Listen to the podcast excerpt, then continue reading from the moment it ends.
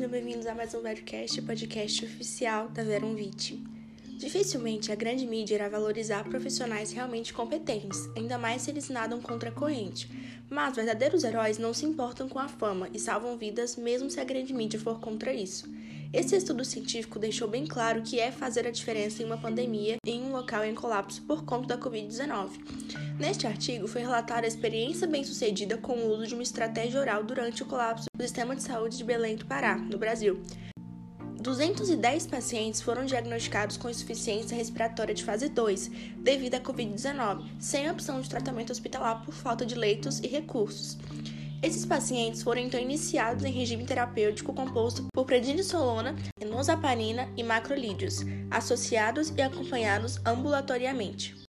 Também foi usado antibióticos alternativos como levofloxacina ou moxifloxacina, considerando o risco de desabastecimento nas farmácias e também nas farmácias e também a situação social e econômica dos pacientes do estudo.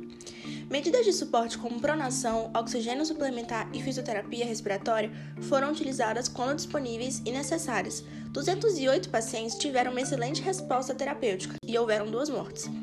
Esses resultados extrapolaram os limites da pesquisa, valorizando o tratamento ambulatorial com uso precoce de prednisolona na fase pulmonar inicial, prevenindo a COVID-19 grave.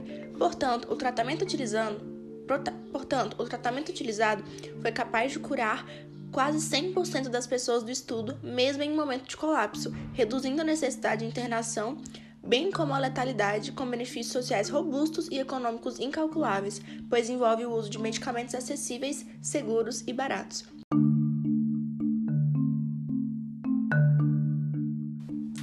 Vários estudos em camundongos indicam que a microbiota intestinal pode afetar o comportamento, mas também foi identificada a mesma alteração comportamental em humanos com diferentes microbianas.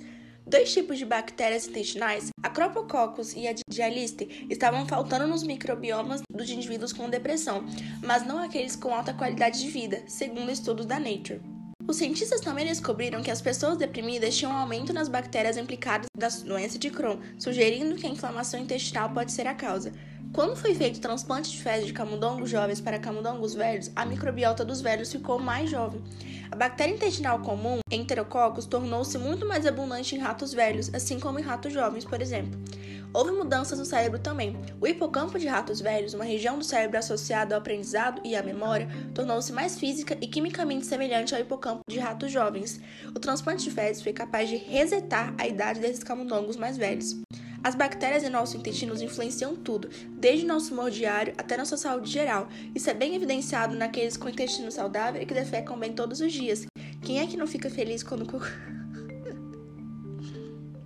Quem é que não fica feliz fazendo cocô diário? Se não gosta ou não faz, talvez seja necessário procurar ajuda médica.